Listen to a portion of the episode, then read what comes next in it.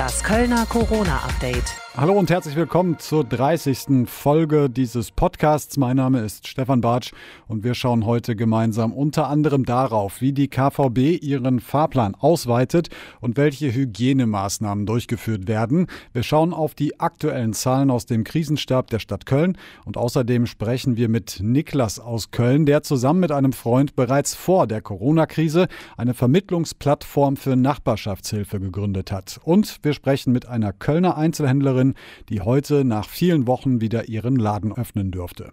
Zunächst aber die Meldung des Tages im Schnelldurchlauf mit Rebecca Otten. Hallo und guten Tag. Die Schulen in Köln befinden sich in der Vorbereitungsphase für den schrittweisen Start am Donnerstag. Die Lehrer sollen ab heute zusammen mit den Schulträgern die Wiederaufnahme des Unterrichts vorbereiten. Die Stadt erklärt in diesem Zusammenhang, Seife oder etwa Handtücher, all das sei jetzt ausreichend da. Es gebe einen angepassten Hygieneplan, der an die Schulen verschickt worden sei. Jetzt gehe es darum, Nutzungspläne für die Schulklassen zu erarbeiten, damit kleine Lerngruppen zusammenkommen können und der Abstand im Klassenraum eingehalten werden kann.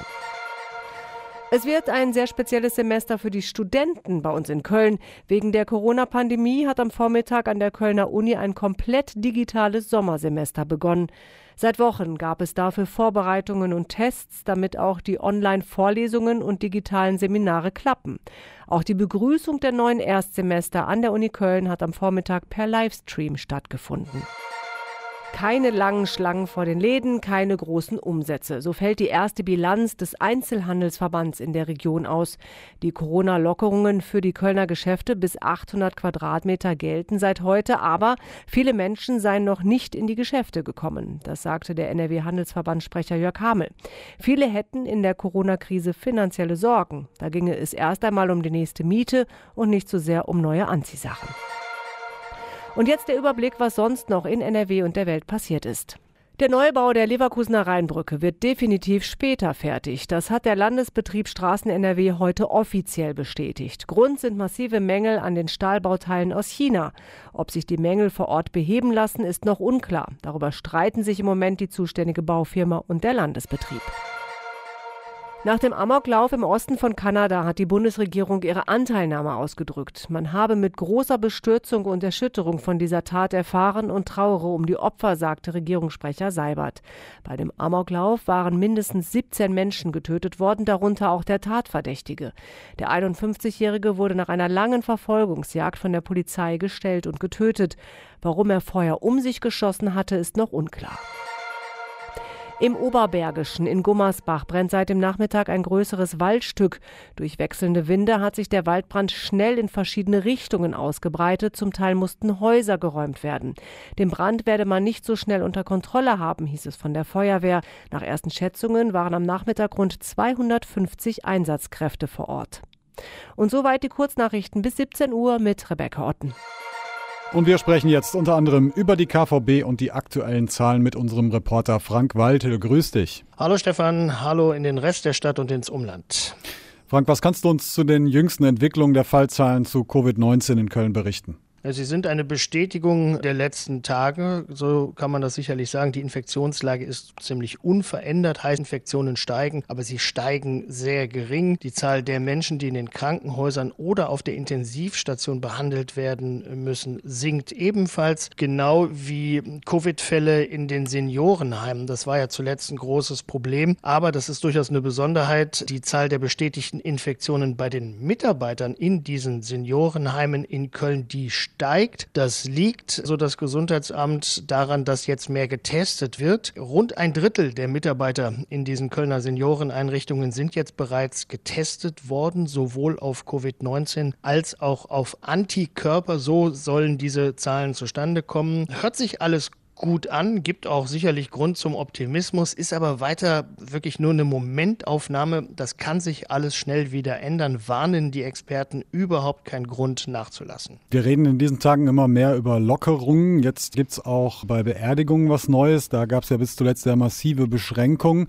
Heute hat auch der Krisenstab Lockerungen angekündigt. Welche sind das? Ja, es sind jetzt wieder Beisetzungen erlaubt, zu denen auch Menschen Trauernde kommen können, die nicht zum allerengsten Familienkreis Weiß gehören. Das hat das Land letzte Woche so auf den Weg gebracht. Der Krisenstab der Stadt Köln hat das heute dann nochmal schwarz auf weiß kommuniziert. Also es können jetzt auch andere Trauergäste kommen. Eine zahlenmäßige Beschränkung gibt es nicht. Aber auch bei den Beisetzungen muss der Mindestabstand von anderthalb Metern eingehalten werden, heißt es. Und ob die Trauerhallen dann jetzt auch aufmachen können demnächst, das ist noch nicht entschieden. Aktuell bleiben die erstmal zu. Mhm. Jetzt gab es ja in der letzten Woche viel Freude genau darüber, dass man eigentlich gesagt hat, okay, jetzt endlich ziehen mal alle Länder an einem Strang. Es wird leichter, diese Lockerung jetzt auch zu kommunizieren. Ich habe so ein bisschen den Eindruck in den letzten Tagen, und du hast es gerade auch schon gesagt, bei Beerdigungen, letzte Woche hat das Land drüber gesprochen, heute der Krisenstab. So ganz stimmig ist das noch nicht, oder? Nee, ganz stimmig ist das nicht. Also auf dem Weg in diesen Lockdown, da war das für mich alles noch nachvollziehbar. Da hat man gesagt, so okay, das Land muss da was vorgeben und die einzelnen Kommunen müssen irgendwie nachziehen. Hier habe ich das manchmal das Gefühl, dass auf Landesebene hier in Nordrhein-Westfalen die Verantwortlichen nicht so genau wissen, was sie machen. Ich mache mal ein Beispiel. Wir haben die Schulöffnungen am Donnerstag. Da haben wir letzte Woche eine Pressemitteilung von der Schulministerin gehört, ja eine Kölnerin, Yvonne Gebauer, FDP, die sagt dann, ja, das ist alles freiwillig und so und so soll das ablaufen. Dann Samstag plötzlich, Samstagabend, ja, kommt eine Pressemitteilung, da steht dann plötzlich, ja, das ist gar nicht für alle freiwillig, sondern nur für die Abiturienten und für die Zehner-Abschlussklassen oder die Zehnerklassen an den Gymnasien. Alle anderen Abschlussklassen sind verpflichtet, in den Unterricht zu gehen. Dann hieß es, ja, Hygiene muss gewährleistet sein, das reicht aber Seife und Wasser. Jetzt Samstagabend plötzlich äh, heißt es, es muss auch Desinfektionsmittel her und so weiter. Nur mal so ein paar Beispiele zu nennen, könnte das noch ausführen. Also es ist nicht so richtig glatt kommuniziert. Leider, weil das wirklich bei den Menschen ja auch ja, für, zur Verunsicherung führt, ne, wenn du jeden Tag was anderes hörst. Mhm. Schauen wir mal auf die Kölner Verkehrsbetriebe. Sie haben angekündigt, ihren Fahrplan wieder auszuweiten. Auch da hatte man sich ja so ein bisschen in der Frequenz angepasst. Wie sieht die Ausweitung gen genau aus? Ja, im Grunde genommen geht es bis auf einige wenige Ausnahmen jetzt in den Regelbetrieb. Also das, was vor Corona gefahren ist, fährt auch jetzt ab Donnerstag wieder eine kleine Ausnahme, zum Beispiel die Linie 15. Da gibt es noch nicht den 5-Minuten-Takt, aber ansonsten fährt eben halt alles wieder tagsüber ganz normal. Gibt noch ein reduziertes Angebot am Wochenende und der Nachtverkehr am Wochenende, der entfällt auch weiterhin. So will man eben halt diese Nachfrage bedienen. Jetzt ist das mit den anderthalb Meter Abstand halten in der Bahn ziemlich schwierig. Wie will die KVB denn hier ja, sagen wir mal, für hygienische Sicherheit sorgen. Es ist nicht nur schwierig, diese anderthalb Meter Abstand zu halten, sondern eigentlich auch unmöglich. Das sagt auch die KVB selber. Sie appelliert an die Eigenverantwortung der Fahrgäste. Zum Beispiel möglichst außerhalb des Berufsverkehrs fahren. Ja, wenn nicht so viele Menschen gleichzeitig unterwegs sind, dann ist es auch nicht so voll. Klingt banal, ist aber so. Und dann bitte beim Ein- und Aussteigen wirklich alle Ein- und Ausgänge benutzen, damit sich's nicht knubbelt und bitte keine E-Scooter oder sonstige sperrige Sachen, die man vielleicht im Moment jetzt nicht unbedingt braucht, mitnehmen und Mund-Nasenschutz tragen. Woanders bald Pflicht, bei uns noch eine Bitte. Mehrere tausend Einmalmasken wird die KVB in den nächsten Tagen an Fahrgäste verteilen. Ist wirklich nur symbolisch gemeint, sagt auch die Vorstandsvorsitzende ähm, der KVB, Stefanie Haags. Das, es gibt einfach nicht genug Masken für alle. Ja, und außerdem sollen die Busse und Bahnen auch öfter gereinigt und desinfiziert werden. Und an den Haltestellen will man wirklich ja, möglichst lange die Türen aufhalten, damit die Fahrzeuge gut durchgelüftet gelüftet werden können. Kann man mittlerweile eigentlich schon einschätzen, was die KVB diese Krise jetzt kosten wird, beziehungsweise wie viel Geld ihr verloren geht dadurch? Na, man kann mal sagen, dass es auf jeden Fall ein Millionenbetrag wird. Das hat die KVB-Vorstandsvorsitzende Stefanie Haags heute nochmal erklärt. Eine genaue Summe wollte sie nicht sagen, ist auch nachvollziehbar, weil da sind ja noch viele, ja, viele Sachen, die sich in den nächsten Wochen noch entwickeln werden. Aber es wird teuer werden und schmerzhaft für die KVB. Bei Bartickets gibt es einen Rückgang um über 90 Prozent. Im Moment fahren nur gut 25 Prozent der Menschen KVB, die sonst in unserer Stadt unterwegs sind. Und und ein erheblicher Anteil der Menschen, die normalerweise ein Abo haben, die haben das im Moment nicht in Anspruch genommen, haben das geparkt. Zahlen konnte die KVB da auch nicht nennen. Also Zwischenstand, es wird teuer. Wie teuer werden wir sicherlich dann ja, vielleicht nach dem Sommer sehen. Danke, Frank Waltel, für die Infos bis hierhin. Wir hören uns dann am Mittwochabend wieder, wenn der Krisenstab turnusmäßig wieder getagt hat. So soll es sein. Alles Gute, bleibt gesund und Grüße in die Stadt. Durch die Corona-Krise sind vor allem auch bei uns in Köln viele tolle Angebote entstanden, bei denen es darum geht, Menschen aus der Nachbarschaft zu helfen. Also insbesondere denen, die der Risikogruppe angehören und beispielsweise nicht mehr einkaufen gehen sollten. Schon bevor es Corona und die damit verbundenen Schutzmaßnahmen überhaupt gab, haben die zwei Kölner Niklas und Kai die Vermittlungsplattform Somigo gegründet. Wer Hilfe anbieten will oder welche sucht, kann sich hier registrieren.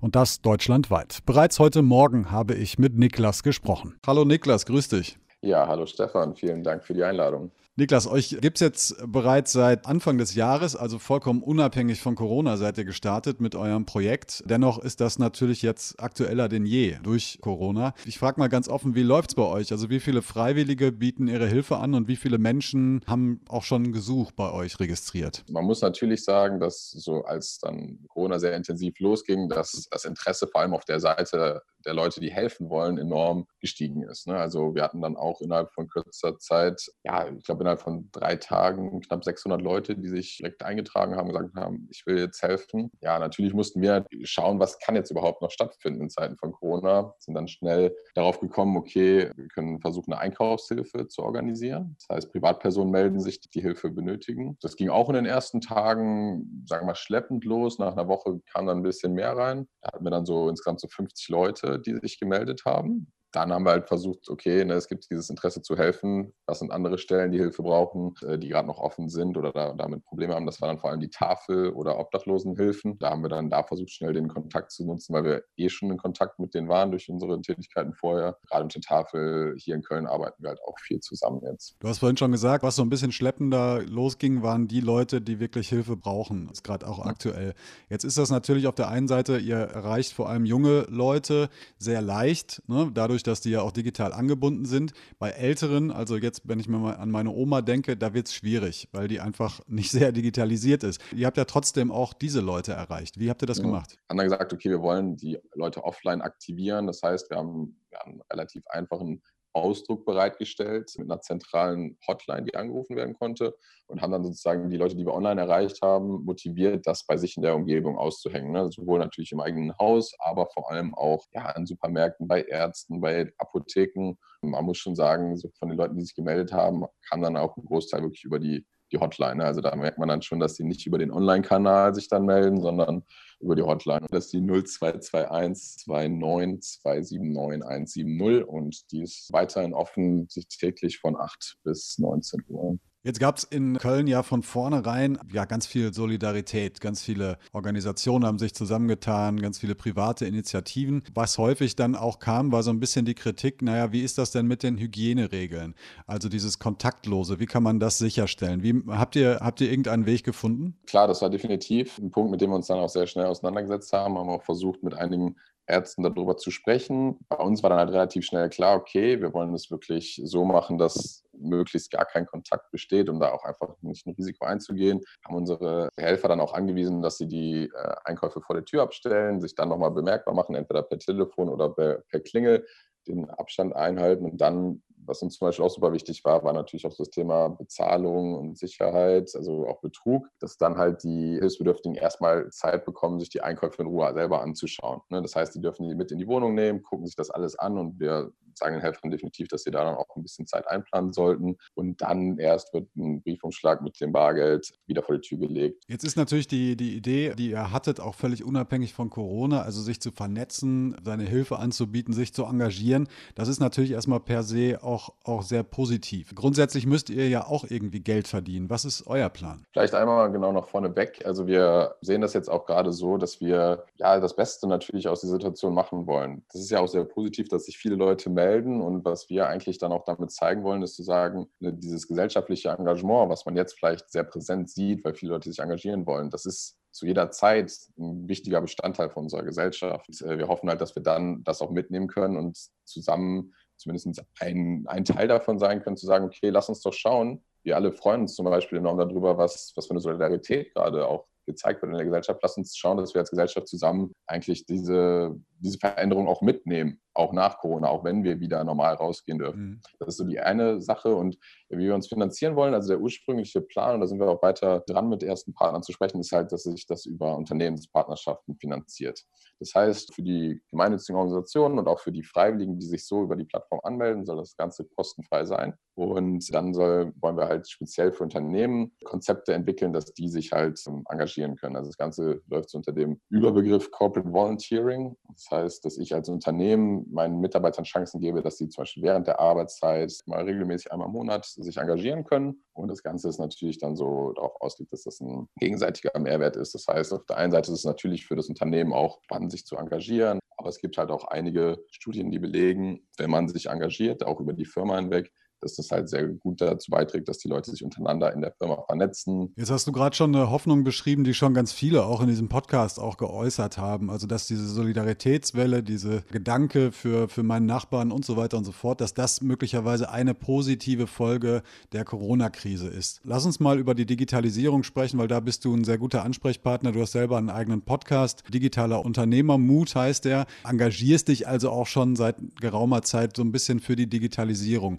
Hast du die Hoffnung, glaubst du, dass die Digitalisierung eine der größten Profiteure ist der Corona-Krise oder wie schätzt du das ein? Ich glaube definitiv fest daran, dass die Digitalisierung, ja, sagen mal, wenn ich jetzt einmal die Vorteile habe, ne, wir machen jetzt gerade auch einen Videocall und das merke, welchen Vorteil das mit sich bringt, ich glaube schon, dass das auch nachhaltig Einfluss zum Beispiel auf die Unternehmenswelt noch haben wird. Das heißt aber nicht, dass wir auf einmal jetzt dauerhaft in diesem Zustand bleiben werden, wie er jetzt ist. Daran glaube ich jetzt auch nicht. Ich glaube, das ist definitiv auch ein Medium, dass man sich wirklich trifft und äh, persönlich miteinander redet, immer noch sehr, sehr wichtig ist. Ich glaube einfach, dass man das Repertoire erweitern kann und das ist genauso wie jetzt bei uns auch. Wir sagen, wir wollen eigentlich die Vorteile von der Digitalisierung nutzen. Das heißt, ne, eine Flexibilität, ne, man kann Informationen sehr gut schnell transportieren und solche Sachen erreichen. Aber die dann halt eben nutzen, um wieder in der realen Welt, zum Beispiel bei uns jetzt lokale Gemeinnützigkeit zu fördern. Niklas, vielen Dank für das Gespräch. Ich wünsche euch alles Gute für die Zukunft, dass euer Konzept irgendwie aufgeht und vor allen Dingen, dass ihr gesund bleibt. Ja, vielen Dank und äh, ich hoffe auch, dass du gesund bleibst natürlich. Seit heute dürfen Geschäfte und Läden mit einer Fläche von maximal 800 Quadratmetern wieder regulär öffnen. Allerdings nur unter strengen Hygienevorschriften und Sicherheitsmaßnahmen. Bettina Spillmann betreibt einen Second-Hand-Laden für Damenbekleidung in Lindenthal und darf seit heute wieder offiziell ihre Kundin im Geschäft begrüßen. Was sie tut, um alle notwendigen Vorschriften einzuhalten, darüber habe ich mit ihr vorhin gesprochen. Grüße Sie, hallo. Ja, hallo, schön, dass ich dabei sein darf. Frau Spielmann, Sie haben selber ein Damenbekleidungsgeschäft in Lindenthal und Sie gehören zu der Gruppe Einzelhändlerinnen, die ab heute wieder ihr Geschäft öffnen dürfen. Wie haben Sie die Nachricht letzte Woche aufgenommen? Ja, die, ja, die Nachricht habe ich sehr freudig aufgenommen eigentlich, weil wir waren jetzt ja über vier Wochen geschlossen und es ist immer schön, wenn dann wieder etwas losgeht, wenn man wieder aus der sozusagen Corona-Lethargie befreit wird. Sie sind ja jetzt verpflichtet, sehr strikte Hygienemaßnahmen, Verhaltensregeln zu befolgen, auch die Kunden, die in Ihren Laden kommen. Können Sie uns mal sagen, wie genau sieht das aus bei Ihnen? Also das sieht so aus, die Auflagen, die halten wir natürlich ein die bedeuten erstmal Handdesinfektion bereitstellen für Kunden, die ins Geschäft kommen. Da habe ich so kleine Tuben, die die Dame dann auch behalten kann, wenn sie das benutzt hat. Dann Mundschutz, MSN, Mund-Nasenschutz, Masken haben wir hier äh, bereitgestellt. Dann ist die offizielle Ansage, die ist ein bisschen lustig. Pro 10 Quadratmeter nur ein Kunde. Ich habe äh, im unteren Bereich, glaube ich, so 60 Quadratmeter. Dann müsste ich hier 60 Kunden haben. Das ist natürlich gar nicht möglich, weil dann könnte man keine zwei Meter Abstand halten. Auf jeden Fall sollen wir keine Schlangen vor den Geschäften provozieren und im Geschäft dann eben einen gewissen Sicherheitsabstand garantieren. Jetzt haben Sie gerade schon gesagt, nur wenige Kunden. Das heißt, ich glaube, bei Ihnen ist es ein Kunde, der rein darf in das Geschäft. Ja, ich wollte das ein bisschen verhalten angehen, das ganze Thema. Also ich habe ein Geschäft über zwei Etagen. Das heißt, ich müsste immer zu zweit im Laden sein. Ja, wenn ein Kunde oben ist, muss eine, jemand dabei sein und wenn einer unten ist, muss jemand dabei sein. Und ich habe mir überlegt, ich mache so eine Art Private Shopping. Das heißt, es kommt immer eine rein. Und die Dame, die hier ist, die hat jetzt das ganze Modeparadies für sich allein keine. Und das, das Verständnis ist aber da, also Sie haben jetzt noch mit niemandem heute überzeugen müssen, sozusagen im Laufe des Tages. Nein, ich musste noch keinen überzeugen. Die guckt zwar erst etwas irritiert, aha, aber es ist ja auch alles ein Prozess, so wie die ganze Geschichte Corona ja für uns alle ein Prozess ist und war. Und deshalb kam das ganz gut an. Wie sieht das finanziell aus? Ich meine, wenn Sie schon sagen, Sie haben Masken, Sie haben Desinfektionsmittel, da kommen ja auch Kosten jetzt auf Sie zusätzlich zu. Wie handhaben Sie das? Tja, das ist eben so eine Sache. Auch mit diesem eine Kundin reinlassen, das muss man dann sehen. Das sind selbstverständlich sind das Kosten, die entstanden sind. Gott sei Dank sind wir hier in Lindenthal ja auch organisiert im Ring Lindenthaler Geschäftsleute. Das heißt, es wurden so Sammelbestellungen gemacht, sodass man jetzt nicht diese horrenden Marktpreise mhm. zahlen muss, die ja teilweise unterwegs sind. Also da sind wir ganz gut gefahren, dass wir uns zusammentun konnten. Man wird sehen. Ich kann es wirklich nicht beurteilen. Es ist knapp. Es gab ja Zuschüsse auch vom Staat. Wir müssen schauen, wie weit wir damit kommen. Und die bisherigen finanziellen Einbußen, die Sie hatten, konnten Sie das durch den staatlichen Zuschuss kompensieren oder wie, wie sah das aus? Das reicht nicht, muss hm. man ganz ehrlich sagen. Man muss ja auch davon ausgehen, ich habe ein Modegeschäft. Ich denke mal, dass viele Menschen auf Kurzarbeit sind oder auch arbeitslos oder, oder, oder. Und ich glaube, dass dann der Mensch auch da anfängt zu sparen bei den Dingen, die nicht unbedingt notwendig sind. Und deshalb wird es uns wahrscheinlich auch ziemlich hart treffen am Ende, hm. schätze ich mal so. Aber vielleicht irre ich mich auch. Wäre ja schön, wenn ich mich irren würde. Wir freuen uns auf jeden Fall, dass Kunden wieder kommen dürfen. Das heißt, Sie sind optimistisch, dass Ihr Geschäft trotz dieser Auflagen, die es eben jetzt aktuell gibt, dass Sie dieses Geschäft auch weiter aufrechterhalten können? Ja, da bin ich komischerweise optimistisch, weil ich eigentlich immer ein sehr positiver Mensch bin. Würden Sie denn Ihre Textilien, die Sie sonst jetzt im Laden haben, werden Sie da auch automatisch jetzt einen Aufschlag draufpacken, weil Ihnen einfach auch Einnahmen flöten gegangen sind? Also wird es teurer? Nee, es wird billiger, weil die Mode hat es jetzt